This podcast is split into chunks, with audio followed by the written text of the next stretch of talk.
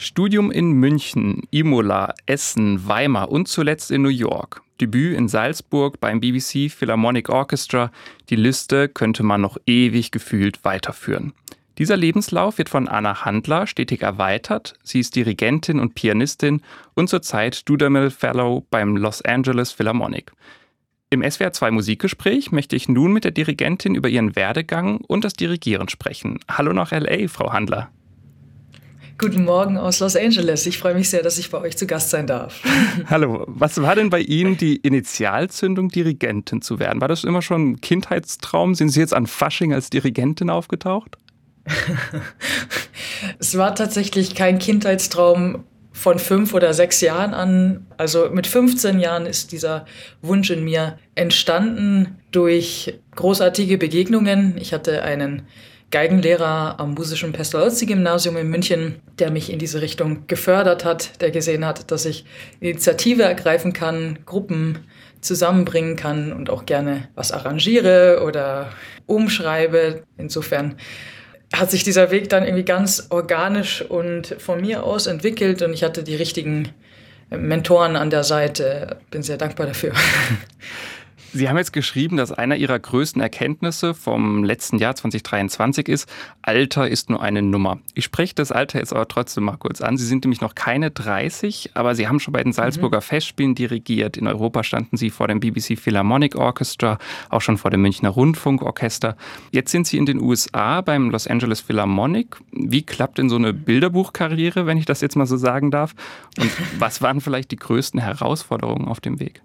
Ja, Bilderbuch von außen, das klingt immer sehr schön. Ähm, wenn man so selber in sich hineinguckt und zurückguckt, ist nicht immer alles so geradlinig. Also es gibt viele Kurven und man teilt ja auf Social Media auch nicht das, was nicht immer klappt, sondern man teilt ja immer das, was dann geklappt hat, ähm, was so Meilensteine sind, auf die man zurückblickt. Also ich wurde auch schon äh, nicht zu Aufnahmeprüfungen zugelassen, ich wurde auch schon nicht zu Wettbewerben eingeladen oder bin nicht Preisträgerin geworden, ähm, habe auch schon von Lehrern gesagt bekommen, ich sei nicht begabt genug ähm, und sollte doch was anderes machen. Hatte aber dann eine großartige Unterstützung von zu Hause und doch noch von Mentoren auch außerhalb, die dieses Feuer in mir bewahrt haben und es geschützt haben. Dafür kann man nur Danke sagen, dass man auch diese psychische Stabilität von zu Hause mitbekommt, dass man sich an den positiven Dingen im Leben orientiert und sich nicht äh, runterziehen lässt, wenn es mal nicht so läuft. Und äh, vielleicht auch das Warum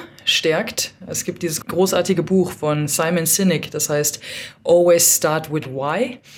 Und das hat mich sehr beeinflusst in meinem Missionsgedanken ähm, vor fünf Jahren, glaube ich, war das. Da geht es darum, dass viele Leute wissen, was sie tun, wie sie es tun, aber vielleicht vergessen, warum sie es tun. Und ich glaube, dieses Warum ist in mir, seit ich 17 bin, sehr stark. Und jetzt in den letzten fünf Jahren hat sich das noch irgendwie weiter entwickelt. Ich, ich sehe Musik als was Soziales, als was von Menschen, für Menschen. Ich sehe Kunst eigentlich als eine Art Medium, als ein Mittel zum Zweck, um mich mit Menschen zu verbinden, um Menschen gewisse Gefühlswelten zu eröffnen. Das lässt mich an was glauben, was größer ist als ich selbst. Und ich bin ein kleiner Teil in dem großen Plan. Mhm.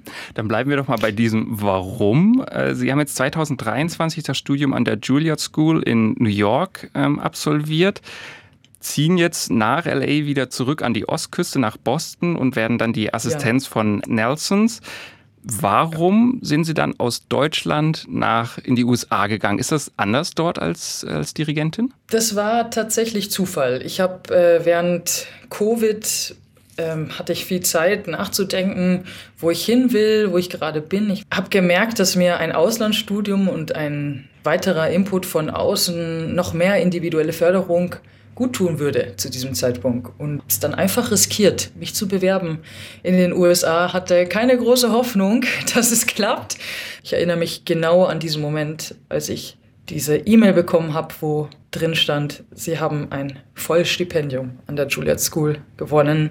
Ich war, ich war einfach nur, ich war, fiel aus allen Wolken. Das kann man nicht anders beschreiben. Das war einer der besten Momente meines Lebens. Also man hat in Deutschland natürlich eine großartige Ausbildung im Bereich der klassischen Musik, aber wir sind natürlich trotzdem, was die individuelle Förderung betrifft, da würde ich den Unterschied ansetzen. Einfach die privaten Ausbildungsmöglichkeiten, die man hat an an so einer Pri Privatuni, muss man ja leider sagen, in, in Juilliard, ähm, das ist einfach unschlagbar. Also ich hatte da mit drei Kollegen oder Kolleginnen ähm, eine Ausbildung. Jede Woche stand ich vorm Orchester.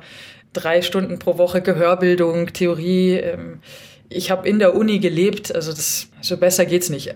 Gleichzeitig weiß ich aber, dass mich die Studien in Deutschland, Österreich, in Italien stark gemacht haben für so einen Platz. Also ohne diese Grundausbildung in Deutschland, in Europa, hätte ich die Aufnahmeprüfung in Amerika auch nicht geschafft. Also das ist nicht das erste Mal, dass Sie jetzt äh, so eine Assistenzstelle haben. Sie haben auch schon bei Daniel Harding, bei Kirill Petrenko, bei Oksana Liniv ähm, assistiert. Können Sie beschreiben, was es bedeutet, zu assistieren, wenn jemand keine Ahnung hat, was so eine Assistenz äh, eigentlich bedeutet? Ja. Was darf man da machen, was vielleicht auch nicht? Schaut man sich dann einfach, schaut man viel zu oder macht man viel selbst? Ich vergleiche das gern mit einem Arzt in seiner Assistenzzeit auch. Man schaut zu, man darf schon selber Sachen machen, aber man hat eben die Möglichkeit, noch von den Meistern zu lernen, zu gucken, wie die in Stresssituationen agieren, welche Entscheidungen die treffen. Also man ist noch nicht in der vollen Verantwortung, aber man hat die Möglichkeit, wenn man das gut macht und wenn man sich gut vorbereitet, die Meister zu fragen, warum sie bestimmte Dinge so machen, wie sie es machen. Also jetzt gerade darf ich Jukka Pekka Saraste mit einem großen Programm assistieren. Das ist Schubert Sechste, die kleine C-Dur und Beethoven Siebte, diese große, unglaubliche Symphonie. Und ich sitze im Saal hier in der Walt Disney Concert Hall. Ich bewege mich manchmal im Saal an verschiedene Orte und höre sehr, sehr, sehr aufmerksam zu und schaue gleichzeitig auch in die Partitur. Und ich schaue, was nehme ich wahr, was nimmt der Zuhörer an verschiedenen Orten im Saal wahr. Ich bin quasi das zweite Paar Ohren für den Dirigenten an dieser Stelle. Er dreht sich immer wieder um und fragt bestimmte Dinge, so kann ich etwas wahrnehmen, was ihm gerade wichtig war. Ich gebe dann ein Feedback, meistens hebe ich nur den Finger und sage ja oder nein, weil man in dem Moment vielleicht auch nicht groß was sagt. Das längere Feedback kommt dann in Form einer Liste am Ende der Probe oder in persönlichen Gesprächen. Man hat die große Möglichkeit zu schauen, wie würde ich das vielleicht machen, wenn ich das Stück dann mache in einem Jahr oder in sechs Monaten. Manchmal kommt es dann auch viel früher. Aber wo haben auch so großartige Klangkörper wie LA Philharmonic oder Berliner Philharmoniker oder jetzt Boston Symphony Orchestra als nächstes, wo haben die sogar noch ihre Momente der Suche. Wo sind die Stellen, die Scharniere, die man wie zurecht biegen muss oder die Weichen, die man stellen muss als Dirigent? Wo kann man helfen? Aber was dann dazu kommt, ist eben als Assistentin kann man auch eigene Projekte realisieren. Ich habe jetzt am 27. und 28. Februar mein Debüt hier mit LA Philharmonic mit Ausschnitten aus Schwanensee. Aber es ist mein Debüt mit dem Orchester. Insofern äh, bin ich sehr dankbar, dass ich jetzt auch die Musiker im Vorfeld schon kennenlernen durfte, dass ich mit denen Kammermusik machen kann oder dass ich mit denen in Gesprächen sie als Menschen schon wahrnehmen durfte. Das ist ein großer Vorteil. Jetzt haben wir noch gar nicht über das Klavierspielen geredet. Letzte Frage. Ähm, sie sind nämlich auch Preisträgerin in der Disziplin Dirigieren vom Klavier aus. Da denkt man zum Beispiel an Christian Zimmermann und seine Chopin-Klavierkonzerte. Legen Sie den Fokus aber mittlerweile aufs Dirigat oder immer noch auf, aufs Klavierspielen?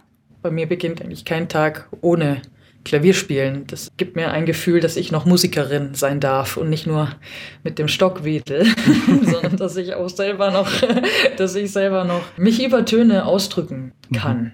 Die Dirigentin ja. und Pianistin Anna Handler. Ich wünsche weiterhin viel Erfolg und vielen Dank fürs Gespräch. Vielen Dank.